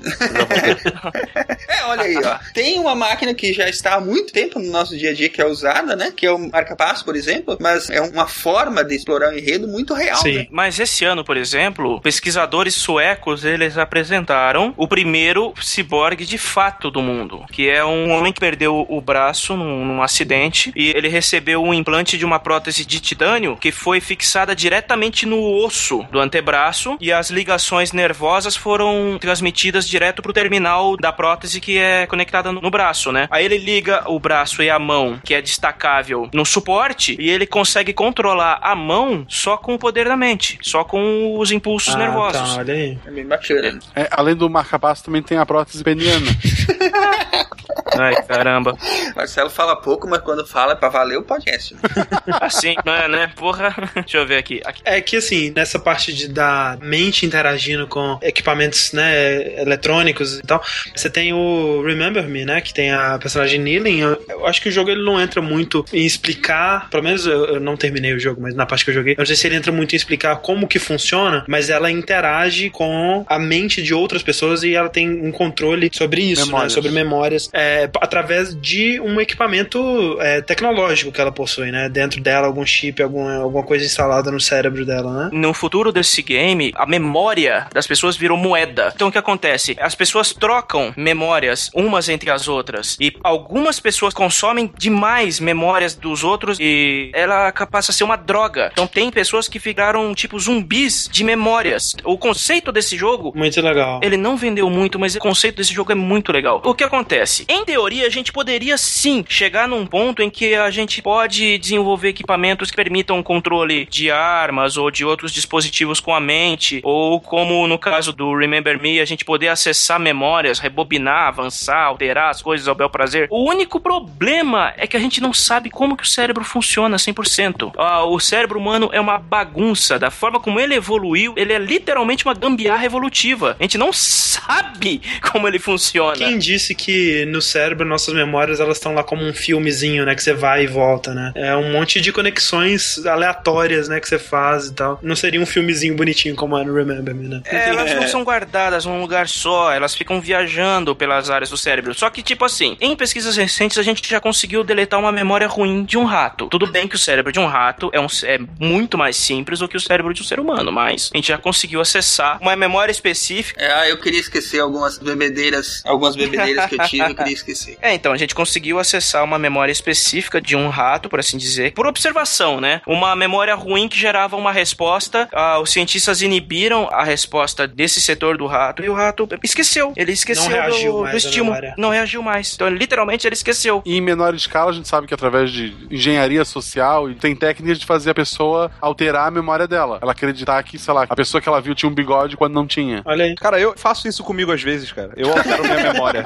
É, pô, ela era bonita, ela era bonita, ela era Sim, bonita. sim. Faz assim. Ou, ou então, cara, pra você contar uma mentira bem contada, você tem que acreditar nela. É, Então, cara, você- às você- vezes tem isso. Você se convence de que aquilo é verdade. É, é aquela Você história, esquece. né? Eu nunca dormi do lado de ninguém feia, mas eu já acordei do lado de vários. Cara, cê- quer um exemplo simples? Ah, Essa é velha, mas- mas foi o que aconteceu com praticamente muitos brasileiros na época. O caso do Pedro Bial na queda no muro de Berlim. Muita gente jurava de pé junto que ele tava lá quando o muro caiu. Ele não tava. Ele cobriu antes dele cair e voltou lá depois. Quem tava na noite que o muro foi derrubado era outro repórter, não era o Pedro Bial. E todo mundo achava que era ele, não era. Uma loucura coletiva aí. Foi um um caso de memória coletiva errada, entendeu? que coisa. É que a gente aprendeu que se tem paredão, tinha o Bial, não era isso? E os aliens? Também é outro enredo bastante explorado, né? Não, eu acho que Alien é legal. O primeiro foi ET, Ah, pff, foi enterrado. O último foi Alien, desenterrou. também Alien. deveria ser enterrado. Não, pelo menos teleporte é legal, né, gente? Não, Legal teleporte, não, teleporte é legal, cara. A gente tá trabalhando nisso. A gente tava falando aí, né, da mosca e do Chrono Trigger que começam aí com a história de um teleporte mal sucedido. E a gente tem essa tecnologia no Portal, né, que apesar deles não explicarem como que isso se dá, né, qual que foi a base científica utilizada pra criar a Portal Gun, ela funciona, né? Ela cria uma porta, literalmente. Ela cria duas portas em- entre, né, uma porta entre um lugar e outro, dependente da proximidade geográfica deles. Desde que tem uma parede branca com pó da lua. Exatamente. Ah, verdade, é verdade, tem essa também. Não é como o teleporte convencional, como os teleportes do Star Trek, que a gente costumou a, a pensar. Mas é um teleporte, sim. Ah, tá. Nossa, quando você falou teleporte convencional, eu falei, caraca, inventaram. Fudeu. Eu não sei. Inventaram e não me contaram. Mas é o convencional como a gente costuma imaginar quando a gente fala de teleporte. A gente lembra do Jornal das Estrelas, né? O Beam Me Up, Scotty. É, ou o teleporte mágico, tipo do Goku, assim, onde ele imagina pra onde ele quer ir, ele vai, né? No caso da Portal Gun, é uma coisa mais, assim, né, que você consegue imaginar melhor, né? Porque como é que você vai... É, é muito mais difícil, pelo menos pra mim, imaginar que um conjunto de matéria foi tirado de um lugar e colocado em outro. Essas moléculas, elas foram desfeitas e remontadas, né? Uma operação muito mais complexa, digamos, do que você ver fisicamente o objeto passando de um lugar pro outro através de uma porta que une esses dois lugares, né? É mais fácil te desintegrar de um lado e criar um clone do outro do que simplesmente te transferir. É, que é o que acontece, por exemplo, no The Swapper, né? Que é um jogo até muito parecido com o Portal, só que 2D, onde ao invés de ter uma arma de portais, você tem uma arma que te clona, né? E aí, assim como no Portal você com um botão atira o portal azul, com o outro você atira o portal laranja, no The Com um botão você se clona e com o outro você transfere a sua consciência. Então, você, a sua alma, digamos, ela tá na sua consciência e não interessa em qual conjunto de moléculas você tá, né, fisicamente, desde que sua consciência esteja naquele corpo. Você vai continuar existindo através daquilo. Então serve como um teleporte também, né? É, o problema do teleporte para fins práticos é exatamente isso. O teleporte, como a gente conhece, como a física permite que a gente faça, é destruir a matéria e reconstruir ela do outro lado. Não, não é, não tem outra. Você não vai transportar você inteiro exatamente igual de um ponto a outro do universo, não. E se uma viagem de ônibus já dá problema pra caramba, imagina uma viagem Sim. de teleporte. Pois é. O que pode acontecer? Não, mas o problema é, quando a gente tá falando de destruir matéria e reconstruir, a gente tá falando de matar uma pessoa e reconstruir ela do outro lado. Exato. Não é a mesma pessoa, você vai copiar a pessoa. Cara, as minhas moléculas de, de manhã não são as mesmas de agora, né? Cara, nenhuma molécula sua no seu corpo não é mais a mesma quando você nasceu, por exemplo. Que elas vão é. se renovando conforme você vai crescendo. E aí vai aquela discussão, né? Será que existe alguma coisa? Será que existe alma, né? E tal. Porque realmente, se você for destruído aqui e, sei lá, tem uma impressora 3D muito foda que te imprimiu do outro lado, né? Exato. É, Porra, da hora. e te imprimiu exatamente molécula. É, exatamente, molécula por molécula igual, né? Qual que é a diferença, né? E se isso for possível, um dia acabou a humanidade. Porque se todo mundo puder imprimir a Scarlett Johansson em casa, acabou, cara. Ninguém vai fazer mais porra nenhuma. Cada um vai clonar Eu já 15, pedi a sabe? minha, onde é que compra? Eu conheço uma pessoa que vai clonar umas 20 Lucianas Venderamini. Sim. Abraço, Cardoso. Não, mas então. Ah, sim, o André falou sobre o Goku, lembrei. Sobre artes marciais, jogos de luta e manipulação de energia vital. Eu posso dar Hadouken? Então. Ô, cara, eu, quando era criança eu tentava muito dar Leigan, velho. Todo dia. Porra, Leigan. Porra, parabéns, Magi. Nossa, todo dia. Nossa, quando teve aquele episódio de Dragon Ball Z que o Gohan É, ensina a cara, aquilo é só pra velho. brincar cara, com a gente, todo velho. dia, velho, eu tentava, Ô, sério, vai se todo fuder, dia. cara. velho. Era só pra brincar com nossos sonhos. Verdade. Mas olha só, boa parte dos jogos de luta hoje em dia, eu, eu podia puxar uns mais antigos, mas vamos começar pelo Street Fighter.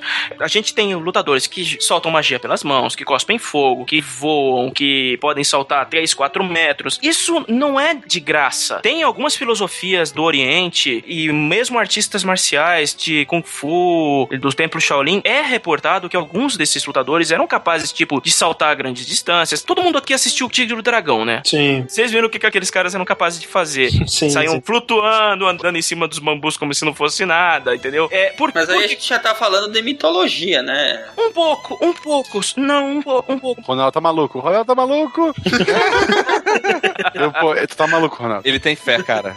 A fé com aqueles conversas. né? O que eu acho que tem são caras que, através de concentração, ou, ou seja lá o que for, eles meio que diminuem a dor, de repente, que estão Mind sentindo. over matter, Rick. É, tipo isso, sabe? Não acho que isso é controle de energia nem nada. Acho que isso é tipo foco mesmo, não sei. Treinamento. É, É é. treinamento. É, treinamento, é. Isso não é especulação. Existe o controle do corpo pela mente, né? Isso não é Sim. especulação. E, só que, óbvio, varia muito de pessoa para pessoa. Então, isso não é especulação e não é nenhum pouco não científico. Isso existe mesmo, né? Mas a gente tá falando de superpoderes aí, né? É, a gente ia acabar pendendo pra isso mesmo. Existem. Superpoderes, existem pessoas com superpoderes que são superpoderes de verdade. Ouvido absoluto, por exemplo, é uma mutação que é um superpoder que existe. Memória fotográfica. Memória fotográfica, tem outras coisas. Pessoas que têm poder de cicatrização muito alto, que corta, por exemplo, faz um corte que uma outra pessoa normal demoraria três semanas pra curar, a pessoa em três dias está com, com a ferida fechada, entendeu? É, ou ou o cara que simplesmente não sente dor nenhuma, que às vezes também não é só um poder, é uma maldição, né? É, O cara pisa no caco de vidro, sangra até a morte e não É. sabe por quê. É É. a pessoa que não sua, a pessoa que. É tudo mutação, né? É tudo coisas. Caraca, velho, eu queria ter muito esse poder. Se bem que não, né?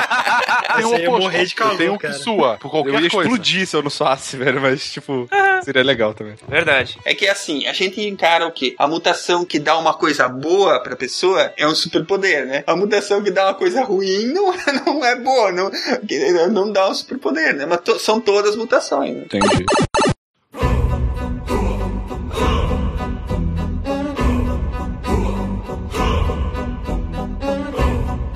É, uma outra vertente que é muito comum, assim, antigamente, quando a gente começou falando do Alien, do jogo do ET lá, ele, pô, já era um tema de alienígena, né? Mas ultimamente, nessas últimas gerações, o tema de ficção científica e de conquista do espaço e alienígenas de uma maneira mais detalhada, né, passou a ser mais vigente aí nos jogos, né? E pra mim, assim, quando eu falo de conquista espacial e alienígenas de maneira científica, primeiro jogo que vem na minha cabeça é Mass Effect. Não, não tem outro que eu penso antes dele, não. Sim, o universo que a BioWare criou do Mass Effect é muito coeso, é muito incrível, entendeu? Mesmo que tenha algumas coisinhas ali que você fala. "Ah", É, Mas- é a distorção pra chegar naquele ponto que as É, coisas exatamente. funcionam, né? Isso. Voltando ao anterior, eu queria o superpoder do Shepard, que é o tempo infinito pra responder as coisas.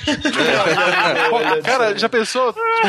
E aí, vamos fazer coisa A ou B? Fica em silêncio aí, e espera para. tipo, dois dias Sete pra minutos. decidir pra responder. É. Mas assim, E a pessoa fica lá te olhando. o que é legal do Mass Effect é que eles criaram meio que uma bíblia, né, pro universo do Mass Effect. Mas qual que é o, o enredo básico do Mass Effect? Pois é, é o seguinte, tipo, o que é interessante é que, tipo, eles não se satisfizeram só em criar o roteiro pro jogo, né? Eles foram a fundo em todos os elementos, né? Então, assim, quando você tá começando a jogar, não necessariamente você vai entender por que que aquilo tudo tá acontecendo e por que que eles têm aquela tecnologia, mas quando você vai se aprofundando, você vai descobrindo que a humanidade, ela encontra artefatos de uma civilização antiga, né? Aqui no sistema solar mesmo, através de uma viagem Marte, mais né? distante, né? Em Marte, eu acho. E lá, eles, com essa tecnologia, eles conseguem utilizar o Mass Effect, né? Que é, é um campo de energia, como se fosse eletricidade, é como se fosse magnetismo, só que é um outro campo de energia, que é chamado de Mass Effect, que é criado a partir do que eles chamam do elemento zero, né? E utilizando isso, eles conseguem desenvolver a viagem mais rápida que a luz, né? O FTL. Que ele funciona como um estilingue, né? Ele te joga pro outro Exato. lugar. É, e aí, utilizando essa tecnologia, eles encontram outras raças, e aí tem o primeiro contato com raças alienígenas, é, como chama? Civilizações, né? Conscientes, né? Raças alienígenas. E aí meio que a humanidade passa por uma singularidade, manja. Tipo, do nada os caras desenvolvem uma tecnologia bizarra, é, onde tudo fica possível. É, e, tipo, em 50 anos eles evoluem em 500 anos, sei lá, sabe? Eu acho que dá até pra citar um paralelo legal com esse enredo, que é o contato do Carl Sagan, né? Aham, exato. Sim. E é, e é bem maneiro, assim. Que tem esse contato com uma civilização alienígena, que não é direto, que não é contato, vamos dizer assim, com outro ser, mas com o conhecimento que é mandado por esses seres. Né? É que é uma maneira interessante de. Né, porque se a gente continuar, a gente vai evoluindo lentamente, né? É uma maneira interessante de você colocar no roteiro como que a humanidade vai dar um salto desse pra essas coisas acontecerem é, ainda no É uma das nosso coisas tempo, que se né? especula, que se especula muito, aliás, porque é, vocês já pensaram, por exemplo, se a gente encontrasse uma sonda espacial de outra civilização? A quantidade de informações, a quantidade de coisas que só pelo fato daquilo existir poderia ser desprendido dali, né? É o Master Relay, né, cara? Que na verdade é um equipamento de buraco de minhoca. Tipo O que, eu, o que eu mais gosto desse conceito de alienígenas é porque muitas vezes ele abre uma porta, né, que, a- tipo, religião foi essa porta durante muito tempo, né? Porque quando você tem uma raça que não é humana e que tem tecnologia inimaginável, né, tipo, sem teto, nada impede de chegar um, um, sei lá, uma raça mega avançada e falar assim, ah, pô, vocês ainda estão presos nessas leis da física aqui? Não, cara, vocês estão fazendo tudo errado, velho. É só fazer isso aqui diferente que pronto, isso aí tudo não funciona mais. Tipo, que é uma muleta bizarra pra videogame, né, cara? Que você pode fazer qualquer coisa quando você bota uma raça alienígena que tem uma tecnologia avançada. E, e assim, é, uma coisa que Mass Effect faz que eu achava estranho, mas que eu acho até que tem uma base é, científica interessante, é que todas as raças que você encontra, ou a maioria das raças, com raras exceções, elas são humanoides, né? E aí eu pensei, poxa, é né, falta de imaginação você não pensar em, no design desses alienígenas e tal. Mas parando pra pensar, vocês acham que as raças que evoluíram, elas teriam que ter alguma similaridade com a nossa? Ou isso não tem nada a ver? Na verdade, isso é bem distorcido, né? Até o Jornada nas Estrelas, a série, é, explorava um pouco esse conceito de que como... Na verdade, eles postularam, né? De que Toda todo planeta que tivesse condições de desenvolver vida iria desenvolver vida de uma maneira parecida. Porque ele teria que ter água, a gravidade teria que ser de tal jeito, a distância do Sol, da sua estrela, teria que ser de tal forma. Círculo de ouro. A região dos caixinhos dourados. É, exatamente. Então toda a vida que se desenvolveria ali se desenvolveria de uma determinada forma. Por isso que eles encontram pelo universo todo espalhados é, Humanoides, né? formas humanoides. Humanoides. Aham. é. Né? O Klingon, o, Sim, enfim, sim. o Os humano. e assim ferengues e tal.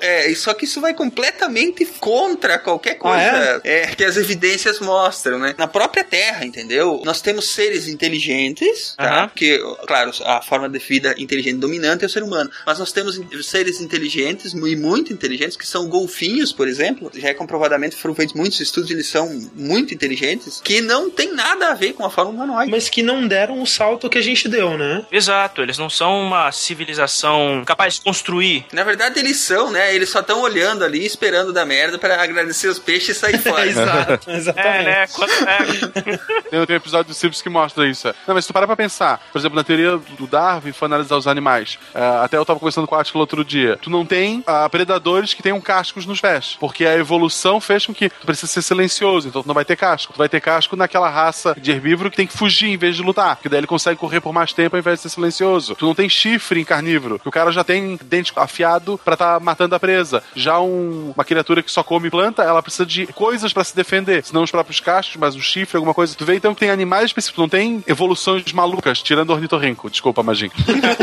Melhor animal. Mas tu tem, assim, os animais, eles seguem mais ou menos um padrão. O animal que vive na água, ele vai se adaptar a viver melhor na água. É, é o contrário, né, Marcelo? Ele não vai se adaptar, o, ambiente que vai adaptar ele. Isso, é, mas por exemplo, se for um planeta parecido com o nosso, os animais que vão surgir ali, eles vão tender a ter similaridades com os nossos. Porque pra sobreviver naquele meio, tu precisa de tais e tais sentidos, ou apetrechos, membros, o que seja, entende? Mas isso considerando que só possa existir vida baseada nas mesmas coisas que a gente conhece aqui, né? Por exemplo, eh, seres baseados em carbono e com um metabolismo parecido com o que a gente conhece. Mas vamos que, por exemplo, tem um organismo que consegue usar arsênico em vez de água para o metabolismo, entendeu? A gente não o sabe metano, se isso por existe. exemplo. É, exatamente. A gente não sabe se isso existe. A gente Então, pode ter uma fauna enorme nadando em Titã, agora a gente não sabe. Eu acredito assim, ó, que esse pensamento de que se existirem muitas aspas, seres vivos em outros lugares do universo, seres inteligentes em outros lugares do universo, que eles terão forma humanoide é muito inocente. Eu acredito que vai ser completamente diferente. É, pode ser que sim, pode ser que não, cara, eu não sei. É no campo mesmo da especulação, né? Ah. Não, Pode sim, ser que claro. sim, pode ser que não, mas eu acredito que é muito difícil. Mas seguindo a teoria do Mass Effect, como é que a gente vai cruzar com esses alienígenas se eles forem Pois é, cara, exatamente. É. É, né, cara? Você sabe que toda essa história grandiosa que o Magin falou, é isso, e o Rick, sobre o Mass Effect, ele se baseia numa desculpa pra te pegar alienígenas. Exato, É verdade. exatamente. Mas falando sério, tipo, no próprio Mass Effect tem raças que o oxigênio é tóxico pra elas. É, ou então raças que vieram de um planeta onde a gravidade, sei lá, 10 vezes maior do que a Terra, e elas são quadrúpedes com pernas, tipo, mega grossas, sabe? Gigantescas, assim. Ou os Hanar, né? Que são tipo umas água-viva bizarra. Então, assim, tem um pouco disso. Até, digamos assim, a parte fantasiosa tem uma lógica científica por trás, dentro da história do Mass Effect, entende? Tipo, eles têm essa preocupação de dar um significado pra coisa. E isso eu acho muito maneiro, sabe? É muito melhor do que simplesmente falar, esse alienígena, ele é esquisito assim porque eu achei engraçado na hora do Foi o conceito, que a sabe? gente falou lá no começo, né? Você tem que ter o conceito, distorcer ele pra dar graça ao conceito, né? E- porque senão não rola um enredo. E eu não joguei Mass Effect, mas eu vou chutar aqui porque é um elemento que tem em todos os bons enredos, né? Quanto mais você consegue se identificar ou identificar conceitos que você conhece em um enredo, mais você vai se interagir e achar aquilo Sem bacana. dúvida, não. É, o Mass Effect ele tem a história dos Quarians é, espelha de uma maneira muito interessante os, os povos árabes, né? E o, o que eles passaram aí através das décadas, né? Então é, tem muito da nossa história em Mass Effect, sim. Assim, Mass Effect é um ótimo exemplo, eh, digamos, exceção da regra, mas a maioria dos jogos, né, cara, eles usam aliens, na verdade, como antagonistas, né? Eles não são. Sempre, né? É monstro pra matar. Que é o mais próximo da realidade que existe. Exato, né, cara? Que tipo. É que assim, ó, cara, até tem um livro chamado Armas, Germes e Aço, em que logo na introdução o Jared Diamond fala o seguinte: toda vez que teve um, um- um explorador chegando em algum lugar para ser explorado ou colonizado, a população que tava ali se deu mal, entendeu? Sim. O europeu Sim, vindo pra América, africano subindo pra, pra Europa, europeu indo pra Ásia, o povo nativo sempre se deu mal. Não tem muito por que a gente acreditar que quando chegar outra raça na Terra, vamos imaginar, né, que, que não sejamos nós que vamos pra outro planeta. Se, se alguém entrar em contato com a gente, cara, por que que alguém sairia do seu próprio mundo, entendeu? Se não for pra buscar recurso. Ah, e, e eu imagino que a humanidade, é, se, se eles não atacarem primeiro, a gente ataca, entendeu? Porque a humanidade Não, também não. Exatamente. É ataque preventivo, cara. Exato. Eu sou. Não, mas eu sou a favor. A gente consegue mandar sonda pra outros planetas distantes. Manda uma bomba atômica pra cada planeta do sistema solar. Sim. Tu já faz ataques preventivos. Sim. Exato. Cara, ma- mandar É uma bomba atômica pro planeta é mais fácil do que mandar sonda, né, velho? Tipo, manda assim, eu quero que bata não lá, ó. Precisa de nada, cara. É só fazer o cálculo, não precisa de tripulação, não precisa porra nenhuma, velho. Manda Não bom, precisa nem mirar pronto. muito. Fico mandando de skin de ouro com, com gente pelada. Manda bomba, cara. Pois é. O- Mas assim, isso é engraçado, né? Porque se a gente parar pra pensar, a gente só consegue imaginar a reação de outros seres pela ótica humana, né, cara? É, o ser humano é um filho da puta. Toda vez que ele vai pra outro lugar, ele fodeu a pessoa de lá mesmo, né, cara? Mas, tipo, uma outra raça não necessariamente é assim, né? Ainda mais se for uma raça evoluída, né, cara? É verdade. Ah, mas se for muito evoluída, tu não explica pra formiga porque tá pisando nela. Ah, sim, né? Mas você se preocupa com os pandas, né, velho? Porque eles não transam e aí, né, você vai, não, vamos fazer esses caras transar aí porque a gente quer panda, velho. Eu, eu acredito mais no meio termo, que foi até proposto pelo Sagan, que diz o seguinte: é, a gente tem uma civilização aqui e que deu- da nossa forma primitiva, entre, entre aspas, eu não acredito que a gente seja tão primitivo assim, Uhum. a gente mostra pro exterior que a gente tem uma civilização, entendeu? Porque vamos imaginar um- um- um- uma civilização ali- alienígena olhando pra Terra. E- Eles vão ver aqui sinais de civilização. A gente gera a nossa própria luz, entendeu? A gente. Dentre tantas outras coisas que podem ser observadas ao longe. A gente faz podcast. Exato. A gente envia sinais de rádio pra fora daqui, né? Tanto que é um dos conceitos que é explorado no, no- no próprio contato, eu citei anteriormente. Sim, sim. E assim, assim como a gente tem capacidade, por exemplo, de buscar por sinais de vida fora do nosso planeta, se existirem outras civilizações com, com esse mesmo nível tecnológico de buscar por, ci- civilizações fora desse, desse, do mundo deles, a gente inevitavelmente vai acabar cruzando um com o outro. Porque Uhum. as leis básicas do universo, elas são as mesmas aqui ou em qualquer outra galáxia, entendeu? Sim. Sim. É muito provável que, por exemplo, o desenvolvimento tecnológico entre as civilizações tenham algum parâmetro em comum. Sinal de Uhum. rádio, o, o próprio conceito da matemática, os conceitos básicos da matemática, do o contar, né? É. É, Uhum. ele- eles, devem né, ser, cara? é, eles devem ser meio que universais, assim. Teria que ser, teria que ser muito caótico. Não que, não que o universo não seja, mas o universo teria que ser muito caótico e não obedecer leis básicas para que isso não acontecesse, né? Então nunca vai acontecer. Porque a tecnologia de criar clones da Scarlett Johansson, ela vem antes da exploração espacial. Na lista de prioridades. Eles, é, eles já criaram seus clones e pararam de pesquisar. Mas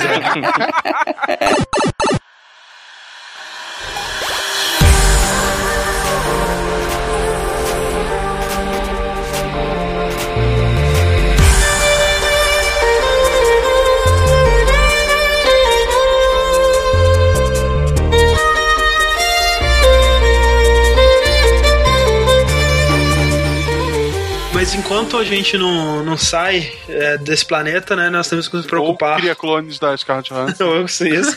Aí a gente tem que nos preocupar com ele porque estamos sob constante ameaça de uma guerra termonuclear. Vai acontecer a qualquer momento, eu sinto. E seria o, o fim da nossa civilização, Se, né? se você tivesse falando isso nos anos 80, a gente ia ficar assustado, cara. Não, ainda, ainda tá aí, cara. Tá, o perigo ainda tá sob nossa cabeça. Metade dos ouvintes iam se esconder debaixo da cama nessa hora.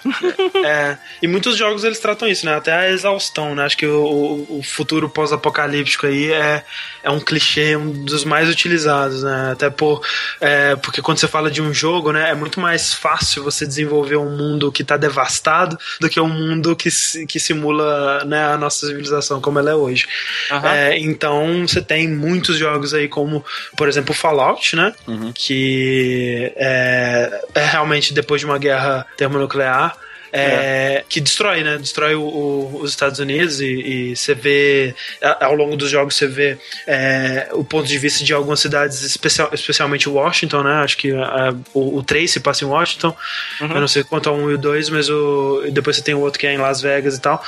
Mas é, você vê que o, o mundo inteiro, os Estados Unidos, pelo menos inteiro, tá bem devastado, né? E é um- uma situação. Sabe uma coisa que eu acho engraçado em Fallout? Ah, Tipo, eu, eu não sei se eu tô achando errado, mas Hum. se o mundo passasse por uma guerra nuclear mesmo, que devastasse o mundo todo, né? É. É, os sobreviventes, eles teriam uma tecnologia pior do que a gente teve, a gente tem antes da guerra, não? depende de quando aconteceu, né? Quer dizer, Exatamente. Tipo, a gente pode presumir que antes da guerra nuclear eles já tinham acesso àquelas tecnologias, né? Ela não foi desenvolvida na, naquele período de escassez. No caso do Fallout, ele acontece uns 50 anos no futuro, né? É, então, a- quer dizer, a guerra acontece 50 anos no futuro e depois disso tem mais tantos anos depois da guerra, né? Então, você tem uma tecnologia, né? Você- Por isso você tem armas laser e, e é uma tecnologia mais avançada, apesar de que ela tem uma aparência meio retrô, né? Exato. Eu acho assim que a, que a tecnologia. Se, se houvesse mesmo, por exemplo, pô, a gente soltasse um monte de bomba aí e, e- e a civilização fosse para as cucuias. A- as Uhum. bombas não vão, não vão fazer milagrosamente as armas pararem de funcionar, entendeu? Nem a TV não vai parar de funcionar, nada é, Não, vai parar depende, de pode funcionar do parar de transmitir. Ah, não, mas é, é sobrevivendo gente, por exemplo, sobrevivendo um cara que tenha conhecimento de transmissão de, onda, de, de ondas de rádio, né? Ele vai Uhum. criar uma rádio pirata ali, como é o caso que acontece. Não é uma rádio pirata porque não tem rádio oficial, É, né? É uma Ele rádio. cria uma, uma rádio. É a rádio oficial agora. É, que é o que acontece no Fallout, por exemplo. É, mas tem umas coisas que, que eu acho interessante no Fallout. Primeiro, mutações, né? Você começa a ver é, em um curto espaço de tempo é, mutações em animais, por exemplo. Você tem a- aquelas vacas de duas cabeças, né? Que são. Até recebe um, um nome específico que eu não lembro agora, mas que acaba se tornando o gado desse mundo, né? Parece que é o animal que conseguiu sobreviver, né? É o mamífero que conseguiu sobreviver e se adaptou, talvez. Você acha que isso é possível? Aconteceria algo desse tipo em tão pouco tempo? Eu, eu não vejo a, pra que duas cabeças servem, né, nesse caso. Mas se houvessem mutações, aquelas que se adaptassem melhor ao mundo e gerar descendentes e continuar, e aquelas que só iriam atrapalhar, como ter duas cabeças, seriam extintas. Isso que tu citou, por exemplo, ele é um enredo baseado na teoria da evolução. E só que o que acontece? Eles pegaram esse, esse conceito e torceram até exprimir dele uma história que ficasse Até porque o bacana. Fallout, o Fallout ele é voltado muito mais pro humor, né? Ele não é? É, verdade, sério né? e Exato, como vou viver neste mundo pós-apocalíptico com uma vaca de duas cabeças. Sim, É, o negócio dele é fazer a pessoa rir mesmo em cima da tragédia dos outros. exato. E, e as mutações lá, muitas delas meio que pareceram influenciadas por radiação, né, cara? Da, de explosões e tal. Então. É, na vida real, radiação dá câncer e tu morre, desculpa. Aí tu morre, né? É, não, ninguém vai virar o Hulk ou, uma vaca, ou vão ganhar boxe de duas cabeças, cara. Mas não, não, não ocorrem essas mutações, assim? Mas, tipo, quando ocorre, o, bicho ele morre logo, né? Ele normalmente é estéreo, sei lá. Não, não. Quando aconteceu o, o acidente de Chernobyl, tiveram mutações ferradas, tanto no gado quanto em alguns outros animais. Tiveram crianças que nasceram com mutações bem feias, mas, cara, na maioria das vezes não vive, entendeu? É, Quando a mutação te dá um- uma vantagem, ela te deu um superpoder, né? Quando a mutação te, te dá alguma coisa que não é boa, ela te ferrou. É, e é sim. assim que. porque- é Porque assim, a- as mutações elas acontecem o tempo todo para todos os seres vivos, Uhum. entendeu? Em, em maior ou menor grau. O que determina se aquela mutação ela vai continuar é se ela deu uma vantagem reprodutiva para aquela pessoa, para aquele Sim, ser, sim. entendeu? Aquele exemplo clássico do, do Darwin, a mariposa lá da, Pronto, na Europa. exatamente. Tu tinha mariposas que, que eram pretas com manchas brancas. Tinha umas que tinham poucas manchas, ou quase nenhuma, e tinha algumas que tinha tanta mancha que parecia toda branca. Por muito tempo não fazia diferença. Os pássaros atacavam as duas porque era fácil de identificar nas árvores.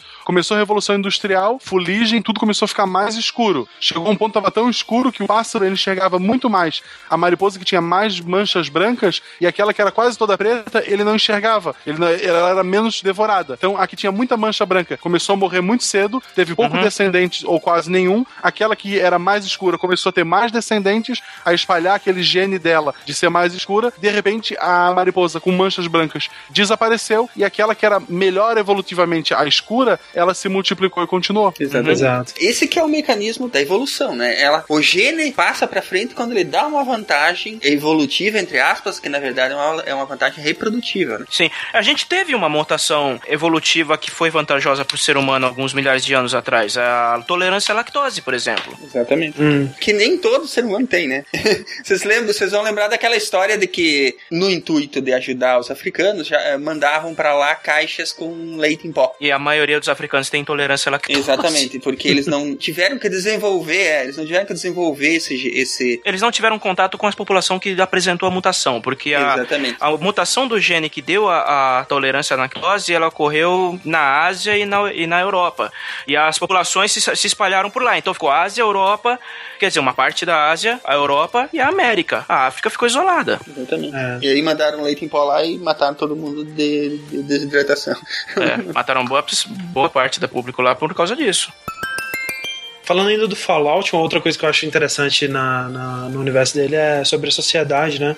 Como que a sociedade se refez, né? E uma das coisas que eles fazem é, é sobre o, o dinheiro, né? Que as moedas, a, a moeda ela passa a ser tampinha de garrafa, o que é uma coisa muito engraçada também, mas é, meio que né, torna aí um, um objeto que não parou de ser fabricado, então ele é finito, e por ser finito ele se torna raro, e a coletar esse objeto envolve você desbravar ruínas da civilização antiga, então ele acaba adquirindo um valor, né? E acaba, quando esse, valor passa a ser adotado por todo mundo, o dinheiro é, é, acontece, né? O que nada mais é do que um, um, um monte de gente acreditando que aquilo vale alguma coisa, realmente. É isso aí mesmo. É verdade.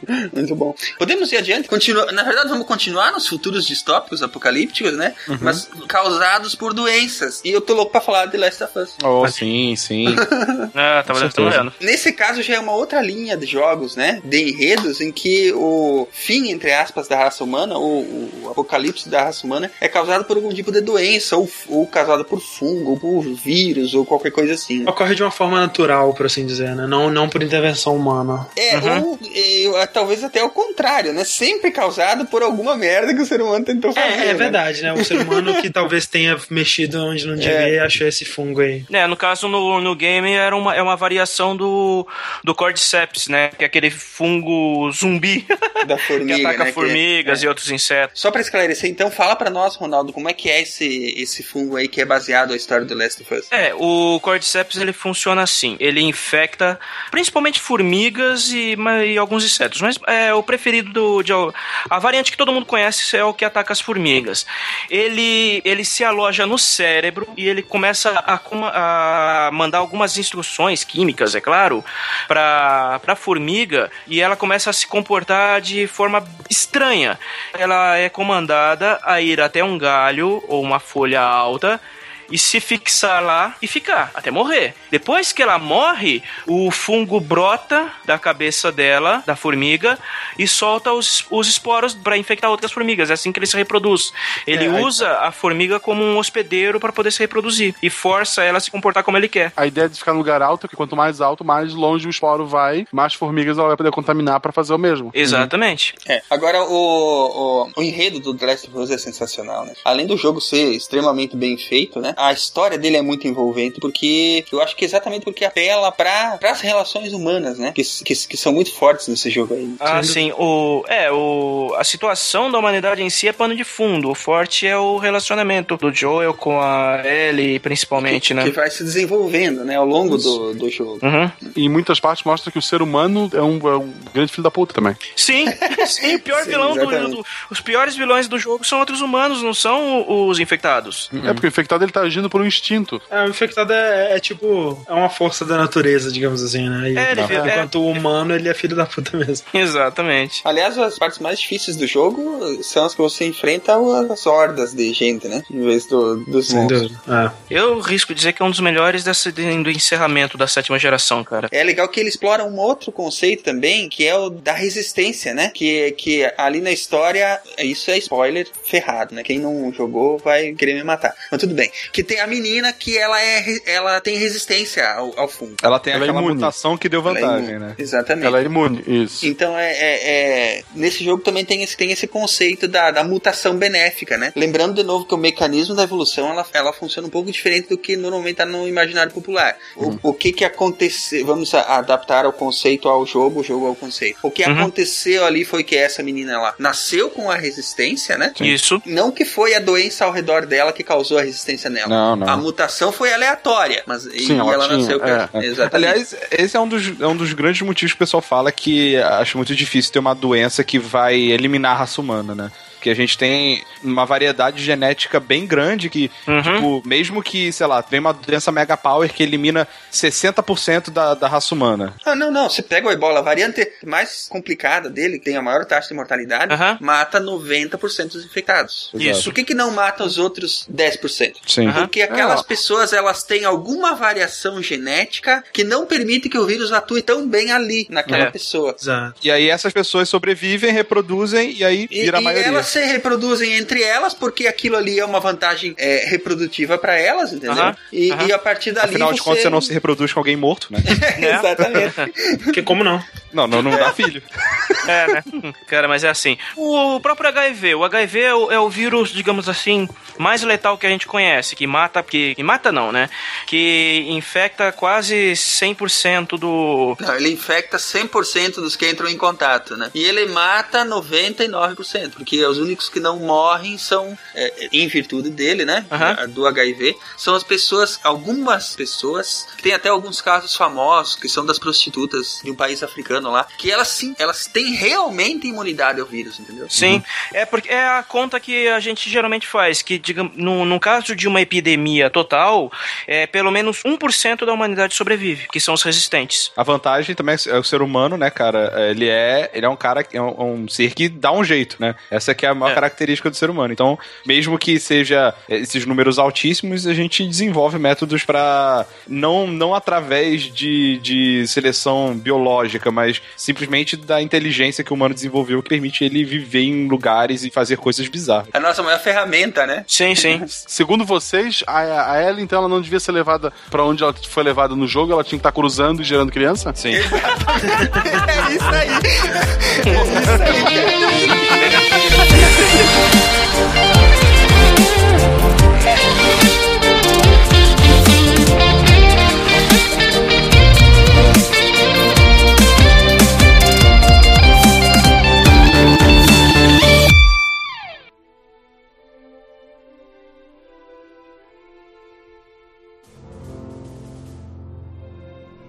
Se a ciência não for divertida, então alguma coisa é errada. Tem que ser divertida, a coisa mais divertida que tem é a ciência.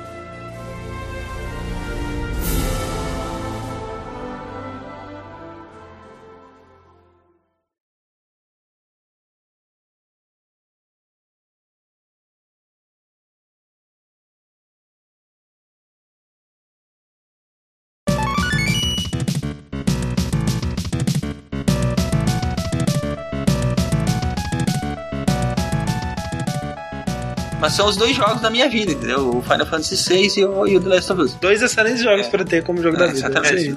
É. Apesar de que todo mundo sabe que o Final Fantasy VII é melhor, mas é um bom Ah, jogo. não, cara, não fala. Não, Ah, não vai, faz uma não, heresia cara, dessa, cara. Não derruba faz uma Marcelo, derruba o Marcelo.